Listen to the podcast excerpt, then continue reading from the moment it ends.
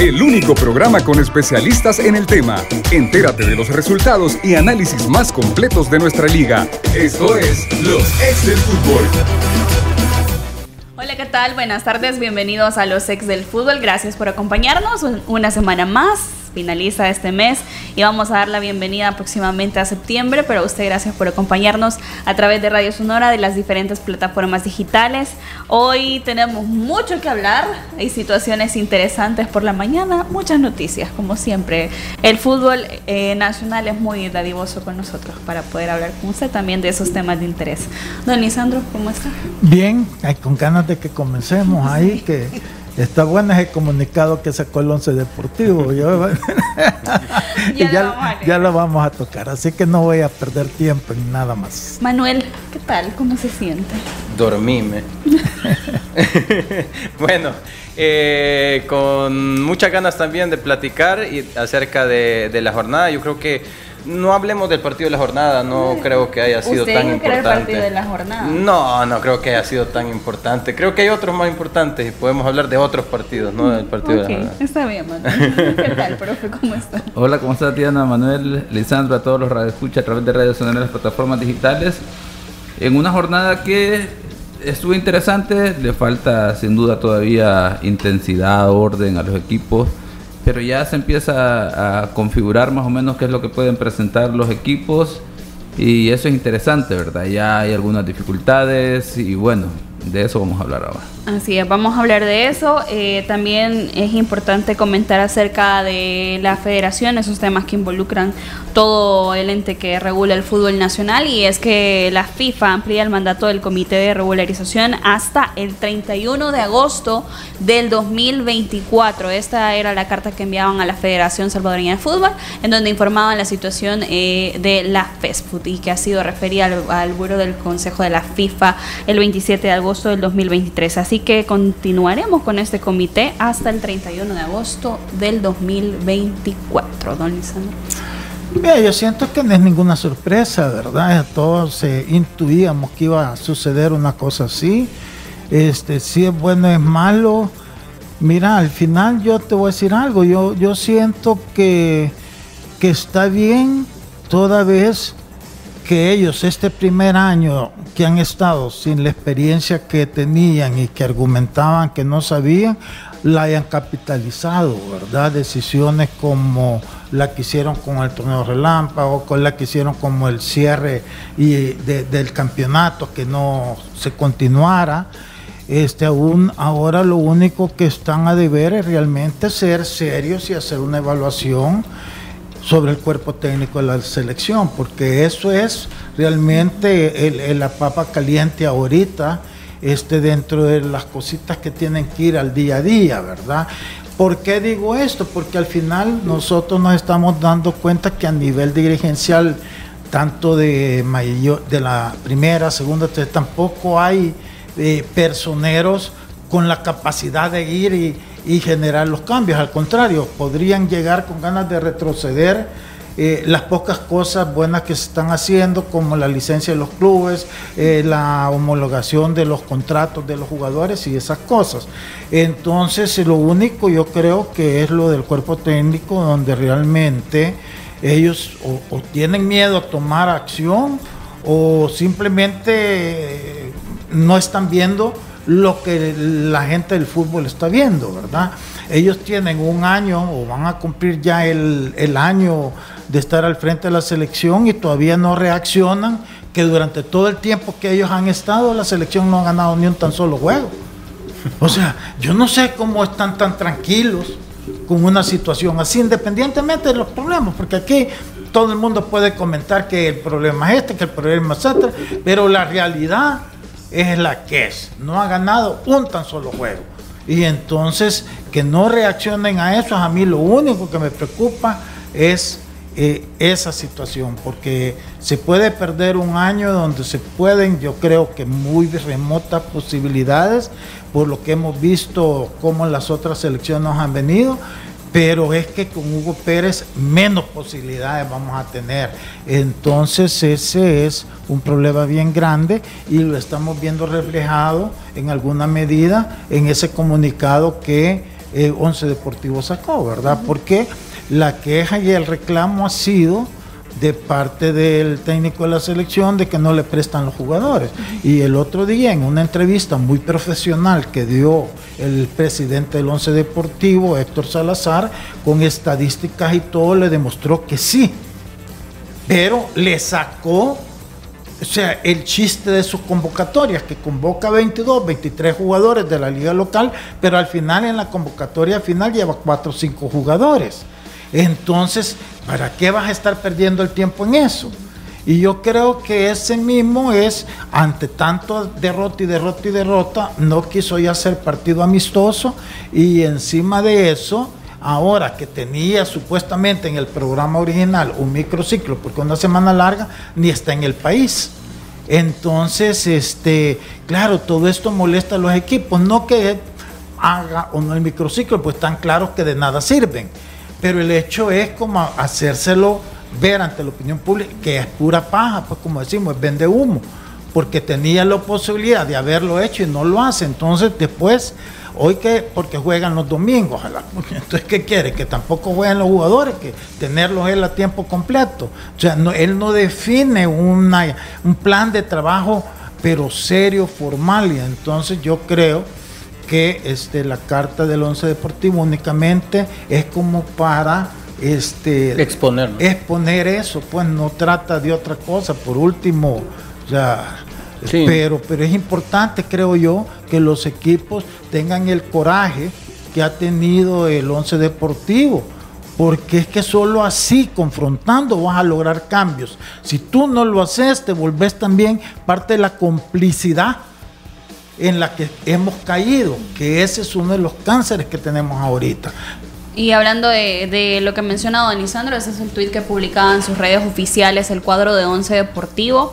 Eh, sabemos el compromiso que tiene la selección frente a Guatemala y publicaban lo siguiente, la selección de fútbol de Guatemala se encuentra concentrada en espera de nuestra selecta y nosotros esperando a nuestro técnico, el profesor Hugo Pérez. profesor Hugo Pérez y el microciclo de esta semana es el tuit que enviaba. Sin obviar el exceso de Z. ¿Y esa Z es de dormido o de.? Eh, eh, yo es que hay muchas formas de interpretarlo. Es de dormirme, así como empezaba el programa. Después estamos dormidos. o nos tienen dormidos o algo así. Yo es, especulando, eso es lo que, lo que a debo mí me parece genial. otros pueden no estar de acuerdo que, a un equipo, que, sí, yo, yo a eso voy. Hay que ser, hay que ser a decir las cosas como son, si no, eh, todos estamos así, con el montón de setas, dormidos. Alguien tiene que despertarnos. Yo creo que, yo para serle sincero, creo que eh, a quienes nos corresponde levantar la mano para decir, y el microciclo es a los medios de comunicación, a toda la industria, sí. Y hoy estamos hablando de esto porque eh, tuvo la iniciativa un equipo. Y en eso entiendo. Y creo que en ese sentido estamos hablando de, de, este tema en específico y poner el dedo en la llaga porque hay un equipo que tomó el liderazgo y tuvo la valentía de decirlo. Ahora bien, yo creo que las formas no son las adecuadas. Creo que un equipo puede ser un poco más formal de lo que, de lo que ahora fue Once Deportivo. Pero el objetivo al final lo ha conseguido. ¿Cuál es lo informal de ese comunicado? El exceso de zetas, por ejemplo. Las zetas al final. Sí. bueno, podría haber sido un comunicado. Podría haber sido un comunicado en donde, a ver, entendamos que Once Deportivo no es alguien que se ve directamente afectado por alguna decisión que haya existido en el sistema. Simplemente es alguien que tuvo la valentía para decir, hey, eh, esta semana era semana larga, hoy hubiera sido ideal tener un microciclo y es lo que estaba planificado en un principio. Eso es, y, al final el objetivo es, eh, a ver. No, y sabes que también creo yo que molesta el hecho de que no está en el país, habían partidos importantes. Ahí lo que te está queriendo decir también es que no le da importancia a la liga. Entonces, y eso ya se ve reflejado en los jugadores, porque los jugadores acá sienten esa, esa preferencia de él con los, el grupo que tiene allá. El mismo Dustin Corea lo dijo. Ya si tiene, su, tiene grupo. su grupo. Entonces, ¿cómo vamos a ir cuando ha generado ese, es, ese sentimiento ya de, malestar entre tus jugadores? Entonces, él ve todo, lo liga, la ve mala y que ya en alguna medida los directivos han dado pauta para eso, pero no culpes, hay jugadores buenos aquí. Lo que pasa es que si ya te cerraste, entonces no, no, no, no, no, no vas a hacer nada. Y ya te diste cuenta que trayendo también el montón de gente de afuera, tampoco has hecho nada. Si no, no llevara esas estadísticas tan pobres que lleva. Lo cierto, Entonces Diana, a mí me parece bien. Sí, que es eh, tiempo que empiecen ya el los equipos también el a- a- objetivo a- que a tienen, levantar la voz. el trasfondo que tiene el, este tweet es, yo creo que no es malo. El trasfondo que tiene este tweet es, Es es, una presión. es una presión porque al final había una oportunidad de un, de un microciclo eh, y hoy los medios de comunicación estamos hablando de que no se hizo microciclo probablemente a raíz de esto, ¿no? Si no, probablemente no, no estaríamos hablando de eso. Ni Entonces, cuenta nos dieron. ni cuenta nos habríamos dado. Y eso es un llamado de atención a nosotros también como medios, ¿no? Y qué bien que Once Deportivo en algún momento levanta la mano para decir eso, para que nosotros como medio- me- medios de comunicación, digamos, o seamos críticos con este tipo de cosas para no permitir que sucedan. Ahora, a las formas sí tengo varias cosas de, que comentar, específicamente también con esto de, del dormime, ¿no? O que, que yo así lo interpreto. No sé si, si usted... Bueno, eh, el tema es en, en relación a la continuidad de la, del comité de regularización. Coincido en el aspecto de lo que planteaba Lisandro, que creo que no se puede ver en términos de bueno o malo, sino como un proceso en el cual eh, nos hemos visto involucrados como consecuencia de una mala administración, yo diría, en los, al menos en los últimos 20 años del fútbol a nivel de estructura de federación.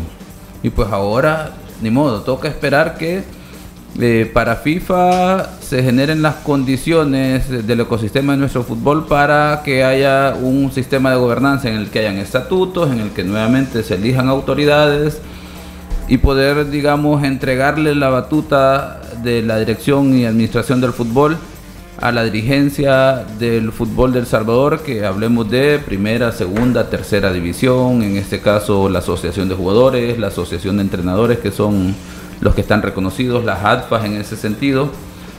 Y bueno, esperar si en ese proceso hay una re- reconfiguración de, de esa estructura, precisamente, ¿verdad? Porque de repente algo que se menciona siempre es para qué sirven las ADFAs, definitivamente. Al menos que hasta el día de hoy, en los últimos 30 años que yo conozco, eh, la gente que ha estado en el fútbol aficionado sabe que las ADFAS es una administración muy poco transparente que ahí se maneja fondos de todos los equipos de eh, cantones, de caseríos, de municipios y que ter- al final no van en relación a, lo, a la misión y visión de la federación. No, pero sí funcionan. ¿ah? Eh, Para hacer engordar al menos algunos directivos. Pensé que te iba a hablar en serio, Lisandro, por, por- por la naturaleza del tema. Ahora, insisto, no se puede ver en términos de bueno o malo, sino de un proceso que ha iniciado. Ojalá que de aquí a, un año más se generen las bases para que eh, el fútbol vuelva a tomar un, un rumbo adecuado en ese sentido, ¿verdad? Pero luego si no hay liderazgo, si no levantan la voz los sectores que corresponden en los momentos adecuados, pues obviamente le vamos a seguir lo mismo. Por ejemplo, eh, yo tengo una pregunta, voy a le voy a hacer la pregunta a Lisandro, luego desarrollo mi idea. eh, en ese sentido, por el tema de- del entrenador de selección, en el sentido de, no sé si usted ha pensado cuál es el verdadero problema, en el sentido de que me parece que para la comité de regularización no pasa por un tema de interés como tal, sino que hay un contrato y posiblemente esa vinculación laboral eh, no haya una forma para que ellos puedan, digamos, tomar acción en términos con mayor firmeza en la parte deportiva. Eso eh, en ese sentido. Porque luego pienso yo que eh, habrá que ver si, eh, de hecho, mencionó el presidente de la regularizadora que ahora sí, ya ahora ellos después de un año ya están enterados de cómo se maneja el fútbol, conocedores de eso, y entenderemos que los resultados a partir de ahora serán con eficiencia y efectividad. Habrá que ver, ¿verdad? Porque hay muchas situaciones en las que se, se han equivocado, creo que de momento no es momento de analizar y que vale la pena reparar. Pero, por ejemplo, la parte deportiva que al final es lo que al, al aficionado le interesa. Se habla de que han mejorado muchas situaciones a nivel administrativo, pero al aficionado en general no le interesa eso. Al aficionado en este caso le interesa ver cómo va su equipo, cómo va el tema de selección nacional. Y hay indicadores bien puntuales que creo yo que sí deben de encender las alarmas. Por ejemplo, más allá de esto, si los eh, microciclos funcionan o no, eh, podremos, creo que es debatible esa situación. Pero aquí hay una situación bien interesante. La semana, hace una o dos semanas, todo el grupo de la primera división y el comité de regularización estuvieron en reuniones en relación a la planificación de los microciclos. Alargaron este tema para una semana en el entendido que hay un plan de trabajo, hay objetivos claros, hay un seguimiento y se está respetando esa situación porque eso implica que los clubes hacen una planificación y volvemos a lo mismo. ¿Por qué estamos en esta intervención de regularizadora? Precisamente porque se planifica, se llegan a acuerdos y no se cumplen. Y que el entrenador, por ejemplo, ojalá haya situaciones que, estén, que sean, digamos, de, de fuerza mayor, que a lo mejor es lo que no conocemos, que no permitió que se diera, que se realizara este microciclo, pero si no es eso, si no es que simplemente yo pienso ahora como entrenador que no me están colaborando, cuando como decía Lisandro, el presidente de Once Deportivo en su momento, con registros, con datos, con números, dio a conocer de que a excepción de una ocasión que un par de jugadores no se le, no se le prestaron la selección, a pesar de que hay añadientes en algunos posiblemente, pero el grupo que él ha solicitado es el que ha tenido a disposición. Entonces, no veo yo por qué suspender una semana de trabajo donde se supone que hay un plan de trabajo y que precisamente por no cumplir los planes de trabajo es que no se logran los objetivos. Se entonces, de nada sirve que empecés a hablar de que la liga no tiene nivel, que todas las situaciones que están mal si entras en esa dinámica, si tu comportamiento es igual de informal, entonces no estás marcando diferencia. Y obviamente esa situación, ojalá que la aclaren, ¿verdad? Definitivamente, porque esos son indicadores objetivos de decir, bueno, entonces estamos en lo mismo. No es una cuestión administrativa, deportiva, sino que verdaderamente todas las partes no le damos seguimiento a lo que cumplimos, porque, ojo, insisto, se sentaron con la primera división. De repente se abre la primera división no hay que desgastarse en todo eso. Es que lo que hay que darse cuenta es que ya no hay credibilidad en el trabajo de él de parte de la dirigencia nacional. Él se puede quejar de, la liga, se puede quejar, pero también ellos se quejan de él. Y él ha dado mucha pauta para eso. Entonces, lo que la comisión normalizadora al final tiene que darse cuenta que así no vamos a ir a ningún lado. Y quien empezó generando todo esto fue él. No fue, los equipos aquí, los directivos, miran, todos, inclusive nosotros a un principio, todos estábamos apoyándolo. Si cada vez hemos ido, nos hemos ido eh, eh, separando de ese apoyo por todo lo que él ha generado. Entonces aquí, te digo, la, eh, tú decís que, que tiene contrato, pues si, cuando tú quitas a alguien es porque tiene contrato. Si no, simplemente ya terminó y ya no, pero me refiero de que acordémonos que tiene un contrato hasta el 2026. Está bien, pero ¿y qué? Si no sirve, te vas a quedar hasta el 2026 solo porque tiene contrato y no haces nada. Si es que para eso está, para tomar ese tipo de decisiones. Yo creo que la comisión. ¿Para qué eres un presidente? Sí, yo creo que la comisión. Eh, a ver, en primer lugar, volviendo al, primer tema, yo creo que sería peor ahorita tomar la decisión de eh, una nueva comisión, ¿no? Porque al final sería retroceder. Pero en este tipo de temas necesita un asesoramiento. No sé si el nuevo director deportivo va a ser quien, quien va a. que por cierto, a saber. Ahorita está fuera del país, daba declaración el presidente de, de la regularizadora y que viene hasta el 10 de septiembre. Pero ¿por qué digo esto? Desde, a distancia está trabajando en un diagnóstico. Por eso, a eso me refiero, Lisandro, a eso me, refiero. Yo siento que la comisión no se siente con las competencias deportivas eh, o de conocimiento deportivo suficiente como para tomar este tipo de decisión y quieren respaldar sus decisiones, espero, en, eh, la, eh, en, en, la dirección deportiva, probablemente, ¿no? Ahora, solo una cita. Tengo entendido, eso no sé, pero hay el rumor bien fuerte que a él quien lo recomendó fue Mauricio Cienfuegos. De si ese fuera el caso, ¿qué autoridad va a tener este director deportivo? Sí, él dio el, director deportivo en su momento cuando lo presentaron dio declaraciones sobre eso. No es la dinámica así de que Mauricio Cienfuegos lo recomendó, no no es así, sino que tuvieron la oportunidad de interactuar, pero luego hubo un proceso de selección y entrevistas, pero no viene como consecuencia de una recomendación de Mauricio Cienfuegos. Yo creo que no va por ahí la situación.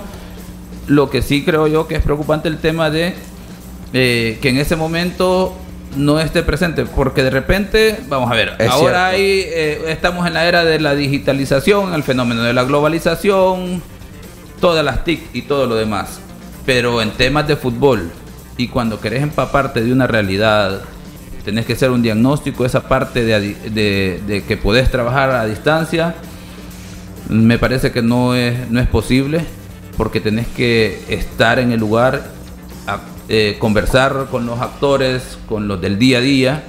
Y en ese sentido, pues creo yo que vamos atrasados. Y ahí sí, por ejemplo, en temas de fútbol, em, ellos dicen que ya están empapados posiblemente en la parte administrativa.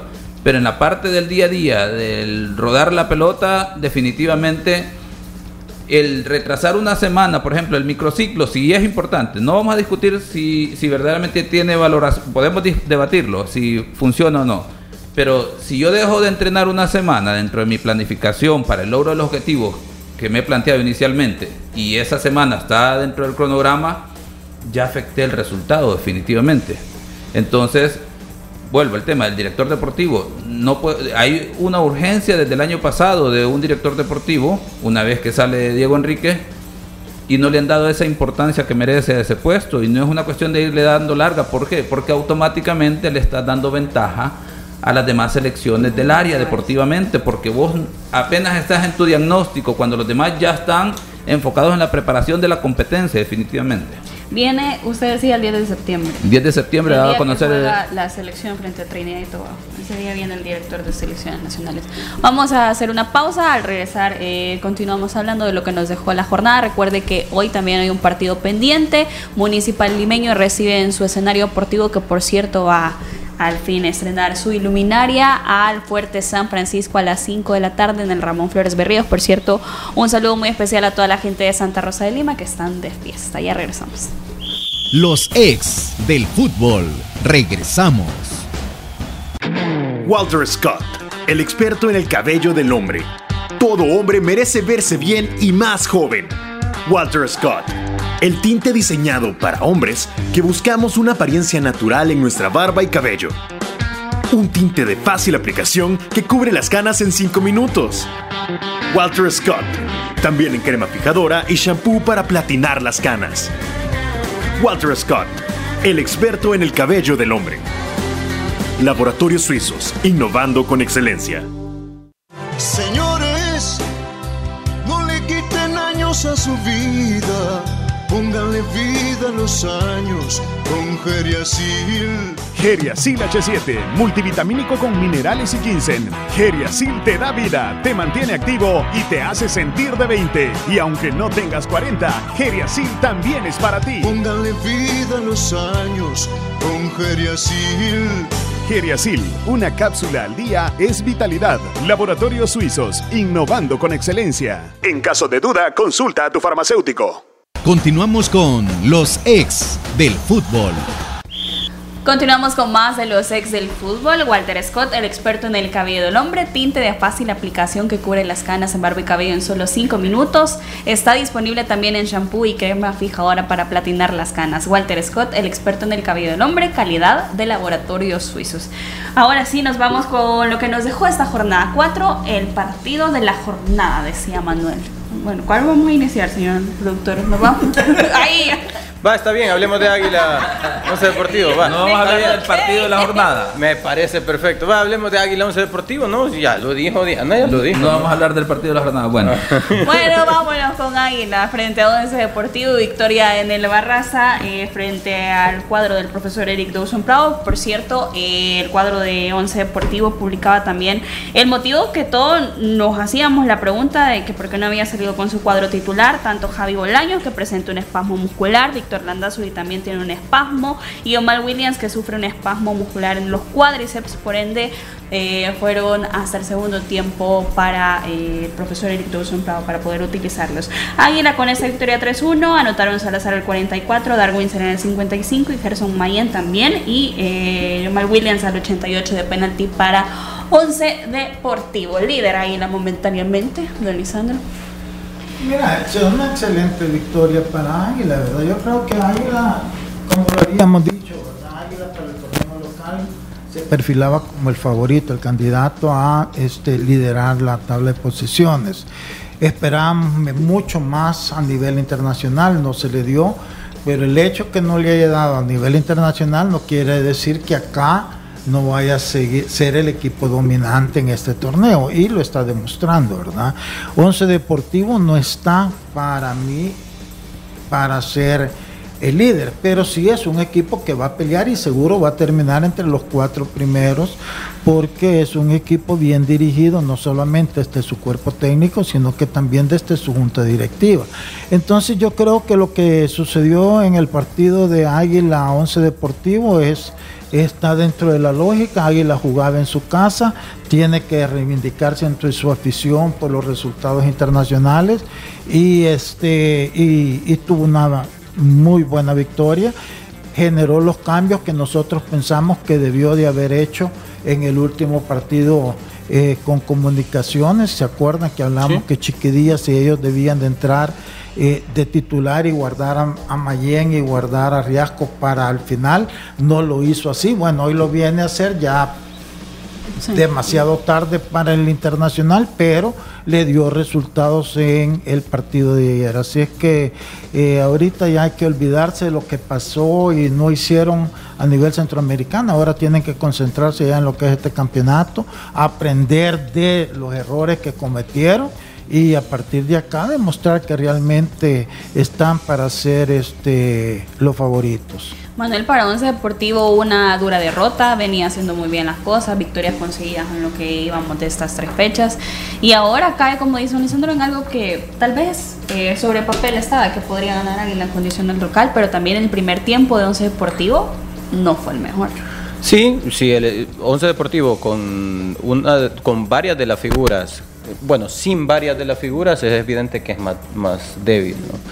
Eh, le atribuyo mucho a eso, le atribuyo mucho también al hecho de que Águila era local y le atribuyo mucho al hecho de que también Águila encaró el partido con el debido respeto. Hemos escuchado muchas veces, o escuché una vez una conferencia del profe Corti acerca de que hay partidos en los que sale a jugar con dos centros delanteros ya nominales y respetó, en este caso respetó mucho al rival y trabajó el partido para ganarlo.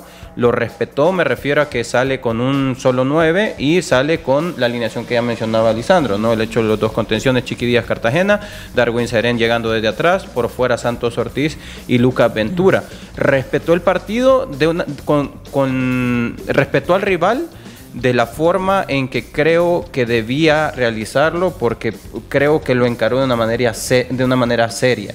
No solamente salir a buscar el resultado de manera desenfrenada, con dos delanteros como lo hizo en su momento eh, con Santa Tecla, como lo hizo en su momento también con eh, Dragón. Eh, que, salió con, dos centros delanteros. Este partido era, era distinto, respetó al rival y se lleva una victoria eh, positiva, una victoria que le da el liderato, una, victoria que, lo va a posicionar en esos, en, esos lugares que creo que Águila está destinado a pelear en, este, en esta competencia, en estar arriba, en ser el líder del torneo y en conseguir el campeonato. Fíjate que rapidito, esto es lo que denota es también el respeto que le tienen a Once Deportivo. Exactamente. Si no, no hubiera salido así. Y eso te dice mucho de la percepción que tienen de Once Deportivo. Así es.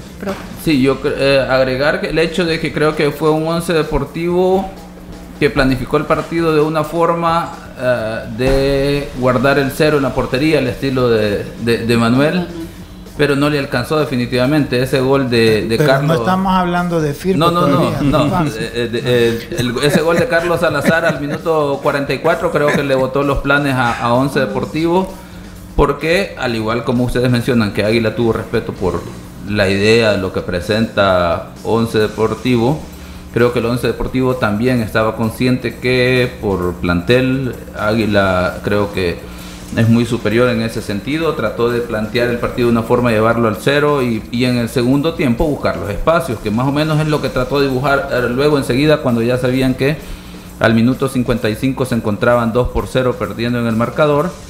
Sí, con entrada de Yomal William, el equipo intentó reaccionar, pero definitivamente no le alcanzó por formas y luego pues obviamente el tema de Águila, ¿verdad? Que creo que eh, todavía es un equipo que a nivel nacional, como hizo énfasis Lisandro, que creo que el, que nos escucha no tiene que eh, eh, confundirse en el sentido que nosotros creamos que es un super águila, ¿verdad? y que está para competir a un ritmo de los equipos a nivel internacional, porque de momento lo ha demostrado que no, les falta ritmo de competencia. Pero a nivel nacional creo yo que todavía tiene mucho margen de mejoras y, con las variantes que está generando, los cambios, las sustituciones, eh, de repente vemos a un equipo que eh, cambia de ritmo eh, en un buen sentido, ¿verdad? Y, va probando variantes.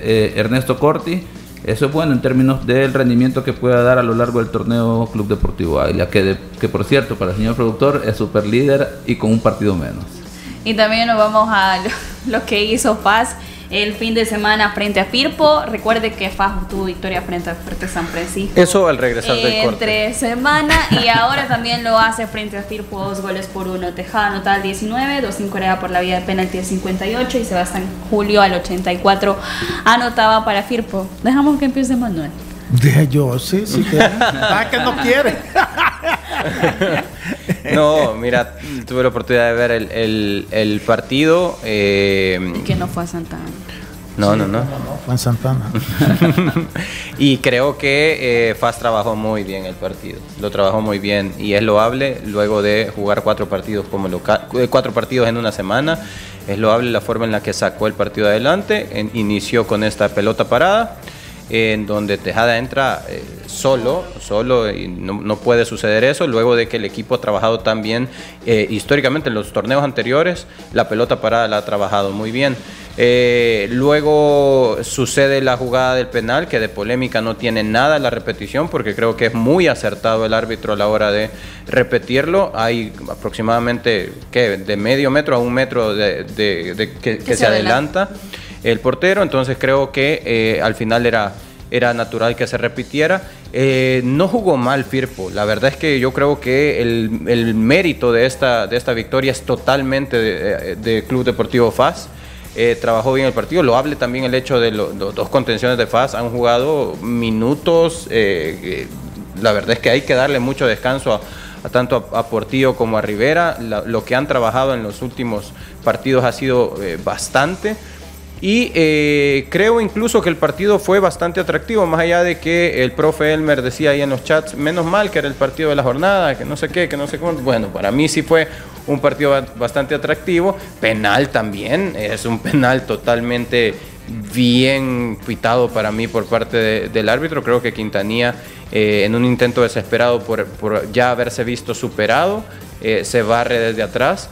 Y pues para mí la, la conclusión es que FAS hace un muy buen partido y se lleva meritoriamente eh, el resultado de Santana.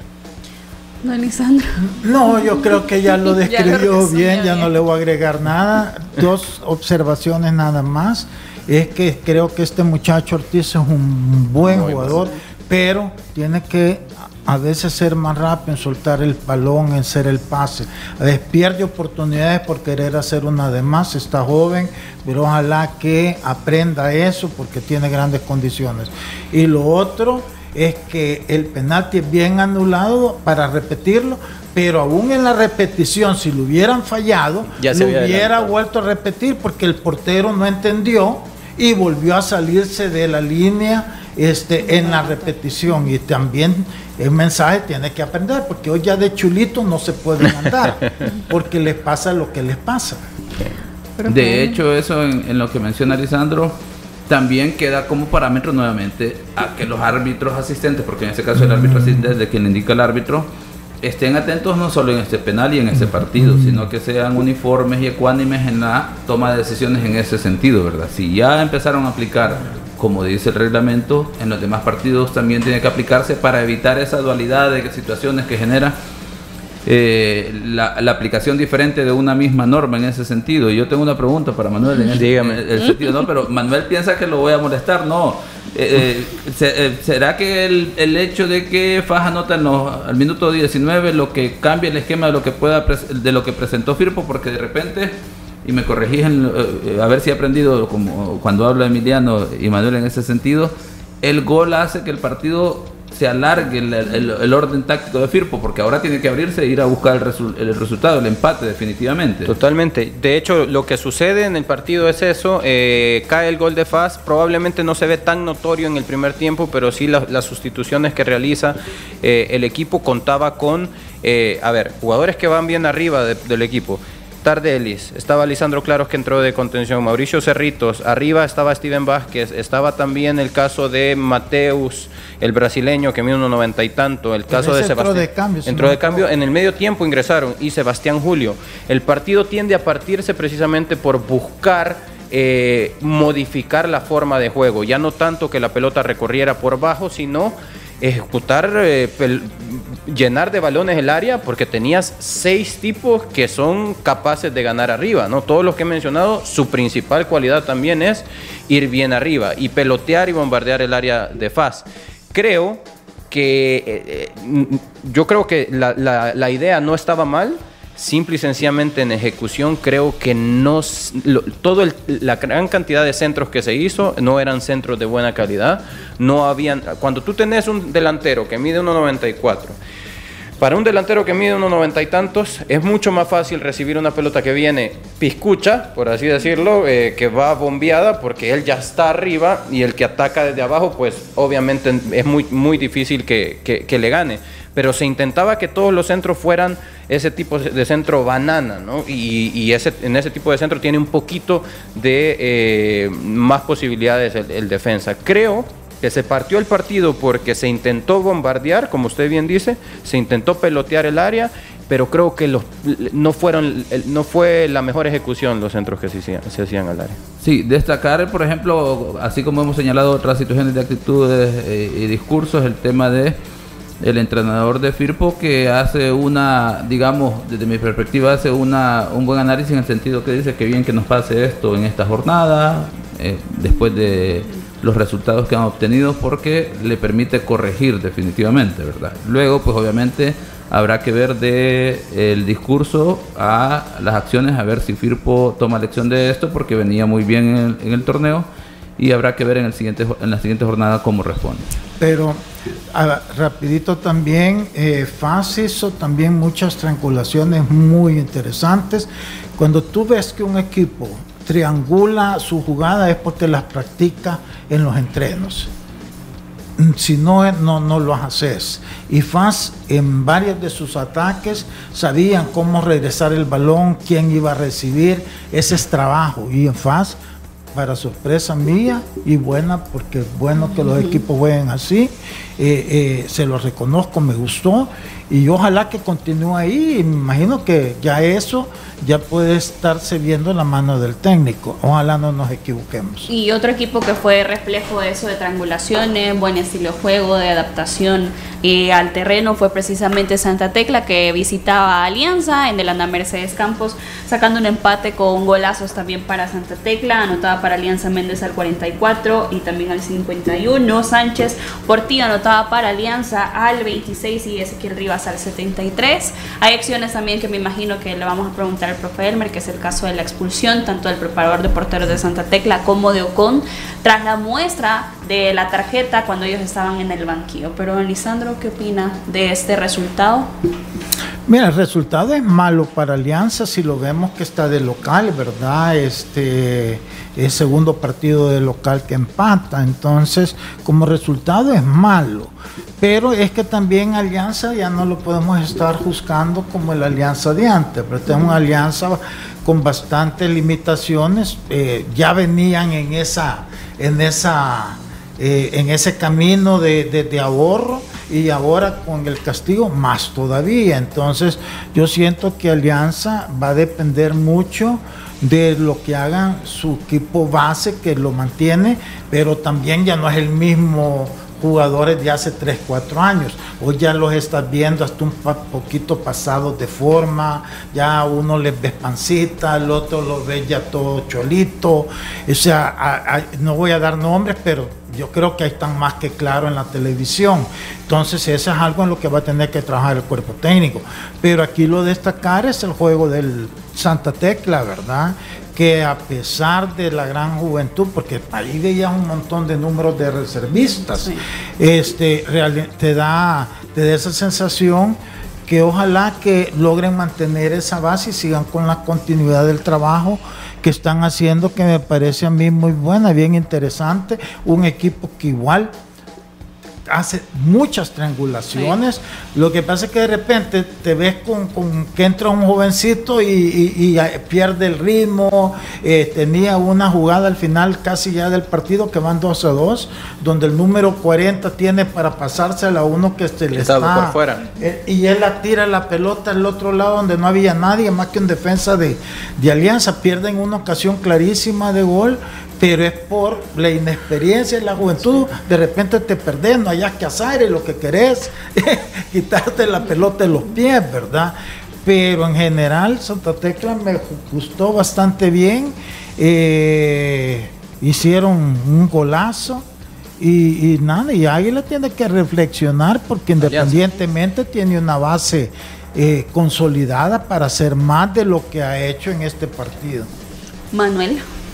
Mira, eh, ojalá y pues los, los procesos sean completamente respetados en el tema Santa Tecla, ¿no? Eh, considerando que es un equipo que inevitablemente debemos decir es un equipo que juega bien al fútbol, que juega bonito también al fútbol. Ahora, para jugar bien eh, hay, hace falta completar un par de fases del juego. ¿no? El, equipo está haciendo muy bien la fase de salida, lo hace con principios exageradamente actualizados del fútbol.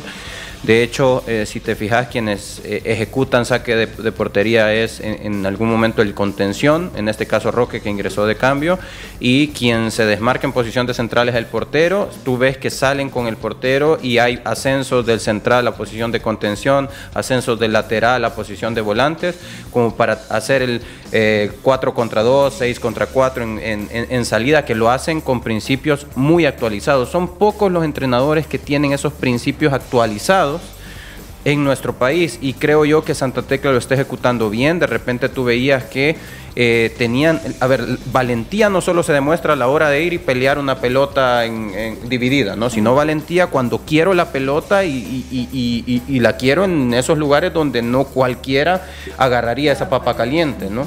La piden en, en lugares donde eh, muchas veces es complicado y salen jugando bien y llegan limpio al arco rival. Ahora, creo que el gran problema de, Santa Tecla tiene que ver con la experiencia de las vigilancias en la pospérdida. ¿Qué quiero decir con esto? Cuando yo quiero salir jugando, mi labor no solamente es qué voy a hacer cuando yo reciba la pelota, sino dónde estoy parado si en algún momento pierdo la pelota. Los dos goles que anota eh, Alianza tienen que ver con ¿Qué pasa cuando pierdo la pelota? ¿Dónde estoy parado y cuál es mi labor? ¿Hacia dónde tengo que hacer mi recorrido? Eh, y si te fijas, los dos goles son inmediatamente la transición por recuperación de Alianza eh, es muy bien aprovechada en los dos goles y quedan mano a mano en los dos goles. Eh, luego podemos hablar de un retardo, de que si, si los defensas pudieron hacer un retardo, pero el daño estaba hecho, ya estamos 3 contra 3. Em, entonces, creo que se hacen muy bien muchas cosas. Ojalá el, proceso se mantenga, porque si estos chicos juegan así, de esta forma, todo esto que yo estoy mencionando de las mejoras, todo eso te lo da única y exclusivamente el tiempo, aprender de la experiencia. Y si estos chicos están jugando así de bien ahorita, yo estoy seguro que con el tiempo los resultados se le van a venir dando, así como casi le sale sacar el resultado de la jornada, incluso del torneo probablemente, o de la primera vuelta, por ejemplo, ganarle a Alianza a estos chicos que están jugando también. Pero siento que les hace falta un delantero que culmine con un poquito más de solvencia las llegadas que tienen. Siento que ahí se quedan un poquito cortos, pero bueno, ojalá que lo encuentren el trabajo de, de, las fases tanto ofensiva y defensiva. De hecho, aprovechando eso que dice Lisandro, creo yo que ahí tienen a, canales que posiblemente por la experiencia, todo eso que, que tiene, pudiesen, digamos, condicionarlo a jugar en, en de centro delantero. Porque obviamente los jovencitos eh, en este momento pues no, no están finos en ese sentido, ya sea porque porque les falta cerrar el ciclo en términos de una jugada o, los nervios les terminan traicionando como en los primeros minutos esa jugada que se termina fallando el, delantero Aquí solo de empujarla, de repente sí, el balón da un bote raro por el tema de las condiciones del engramillado, pero también, o sea, alguien de experiencia tiene más frialdad al momento de encarar eh, esa pelota, por ejemplo, y eso creo yo que es lo que le hace falta a Santa Tecla. Sería como cerrar los circuitos de juegos en todo sentido, eh, el volumen de juego en la medida que creo yo que, complete eso Santa Tecla pues obviamente va a empezar a obtener resultados más allá de solo el empate, por ejemplo. tanto así que ayer de repente daba la sensación de que podía llevar el partido, pero obviamente empezó la, el rodaje de, Alianza, que a pesar de que eh, tienen experiencia, le costó muchísimo generar oportunidades. Y muy bien por Santa Tecla, como decía Manuel Lisandro, el hecho de que ojalá que el equipo logre los resultados y rompa paradigmas en el sentido de que aquí generalmente es un proyecto de jugadores de experiencia para obtener resultados. Es un equipo joven que puede dar mucho de qué hablar en la medida que, como decía Manuel, mantengan el grupo, pero también va a depender muchísimo del tema de resultados. Lastimosamente, ¿no? Porque no podemos desvincularlo, lastimosamente. Yo tengo una pregunta. Esa entrada que hace Juan Carlos Portillo sobre el muchacho es en al primer tiempo. Yo sé que no es con intención, es bien, pero es imprudente. Está bien que no haya sacado tarjeta amarilla. Sería una acción temeraria. Eh, no, definitivamente sí. Hay varias situaciones que me parece que el árbitro debería haber estado más atento.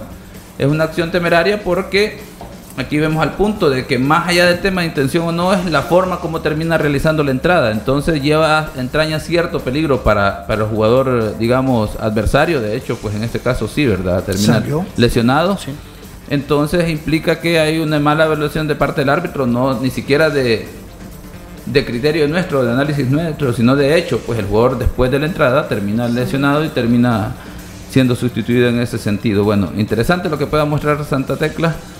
Eh, el arbitraje, pues bueno, creo yo que eh, el árbitro me dio la sensación bastante a cómo, cómo había alianza, una alianza que de repente parecía que eh, sobrado con exceso de confianza.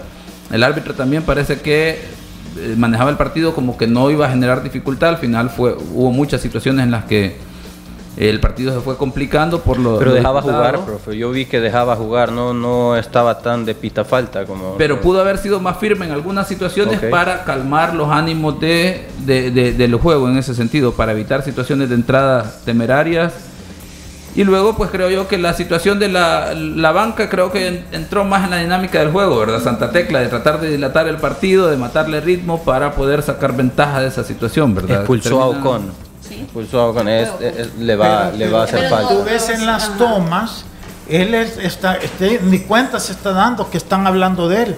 O sea, sí, si tú has hecho algo, sí, porque él no sabe que le están tomando, porque no lo están tomando a él, le están tomando la banca y él está como ido, como que no es con él, y, de veras, cuando lo, eh, se percata, él hace como que, que si de veras es con él. y ahí me parece a mí como que... Por lo menos da la percepción de que no era él. A veces el árbitro de línea puede, que es el cuarto árbitro, ¿verdad?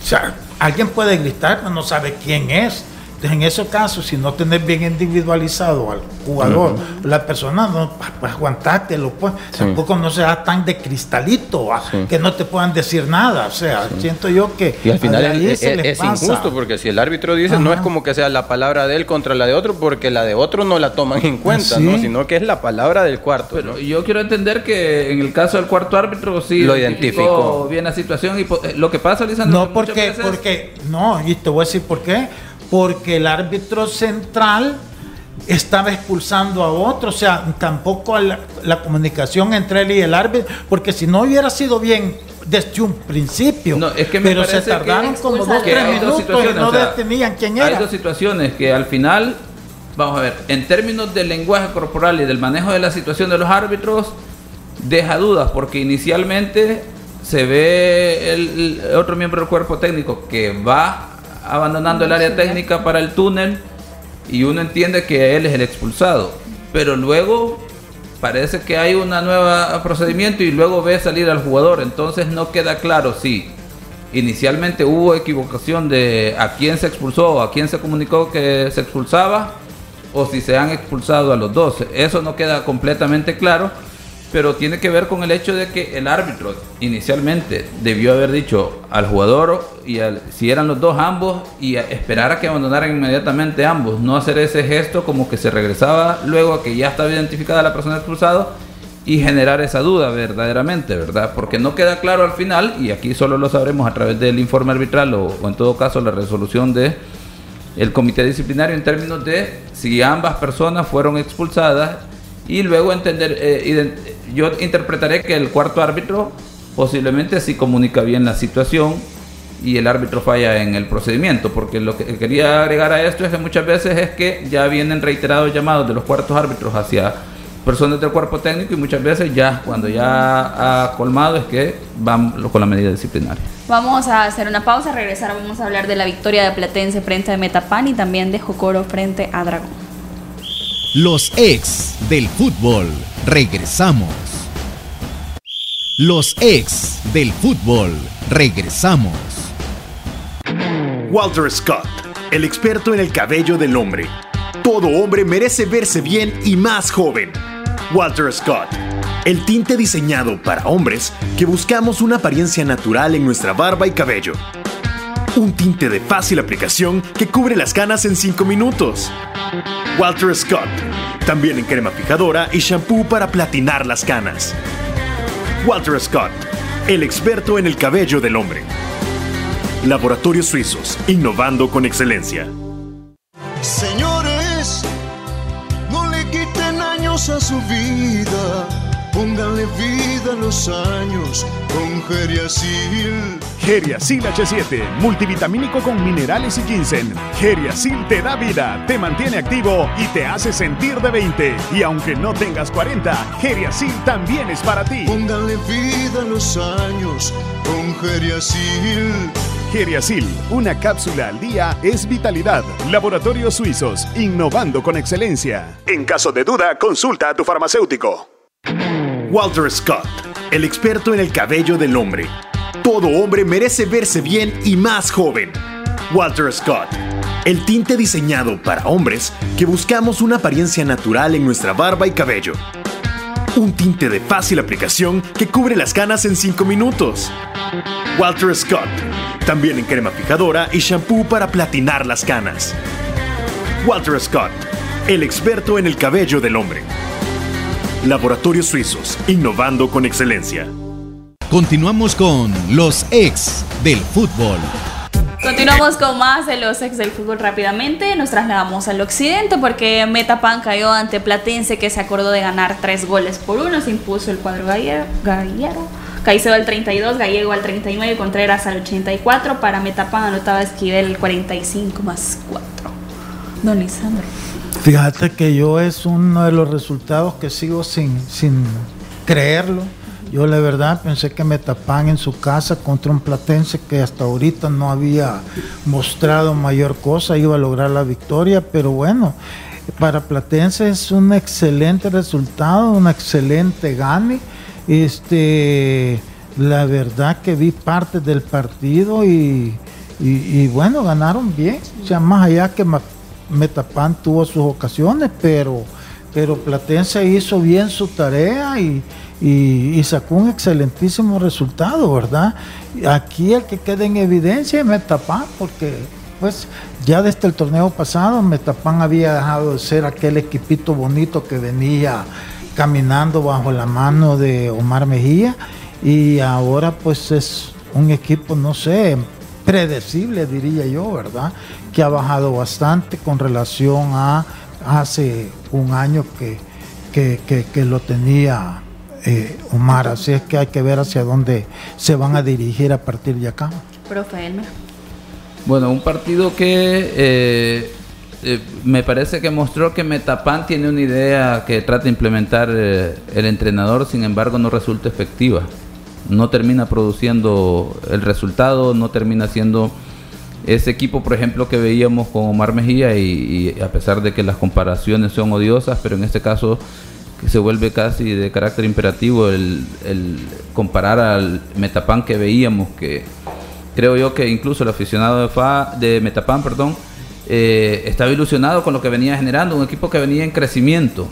Y eh, a partir de la llegada de Jorge Rodríguez han habido cambios de, en términos de la plantilla y el equipo no termina de dar el resultado, a pesar que de repente termina controlando el partido, pero no termina de ser ese equipo efectivo que por el contrario Platense, sin terminar de mostrar una idea de juego, digamos por ejemplo comparándolo con la de Metapan, que ya me parece que va tomando forma, no tiene una idea clara todavía porque obviamente es un equipo en construcción, pero es efectivo definitivamente. Se le empieza a ver el resultado de que tiene un jugador que va a marcar diferencia y para este partido la hizo definitivamente. Muy buenos tres puntos para Platense. Hasta que Metapan yo le vi solamente dos buenos partidos del torneo pasado, contra Alianza y contra FAS. Acordémonos que le ganó 3 a 0 o 3 a 1.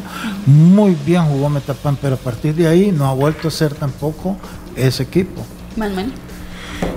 Sucede que Metapan es un equipo que está jugando sin delanteros. o, sea, yo, veo, veo y veo la, plantilla y creo que dentro de los delanteros eh, nominales podría estar el caso de Anderson Mejía en todo caso, pero pero no hay un no hay no hay delanteros juega con, con Estradela de falso 9 a veces juega con con incluso César Flores a veces de bueno, de extremo, pero se incrusta eh, al, como falso 9. Lo que eh, eh, es bien complicado armar así el equipo y no sé si el tema está en que van a contratar a alguien nuevo o, no lo sé, pues, porque al final sí está complicado poder sacar todo un torneo así, que tu idea principal sea la tenencia de pelota, pero te volvés ahí sí un equipo completamente chato, ¿no? y creo que tiene que ver con cómo está estructurado el equipo.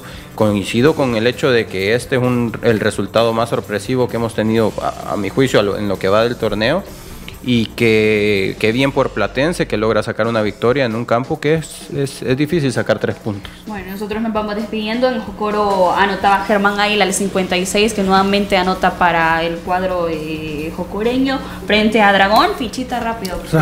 rompió la racha de los cuatro goles, ¿verdad? Está bueno. Pichita. Fuerte San Francisco limeño. Empate. Yo creo que lo gana fuerte. Creo que lo gana limeño, para llevarle la contraria Manuel. normal, normal. lo gana limeño. Nos despedimos, los esperamos mañana nuevamente a las 12 a través de Radio Sonora, las diferentes plataformas. Ahí está el resultado. Miren, Lisandro del Barcelona, 4-3 frente al Villarreal y el Real Madrid 1 por 0 frente al Sí, pero eso quiero hablar del arbitraje de allá en España, aquí con el señor. El miércoles vamos a hacer. Nos despedimos. Feliz tarde. Esto fue Los Ex del Fútbol, el programa con el mejor análisis del fútbol nacional. Síguenos en nuestras redes sociales como Los Ex del Fútbol.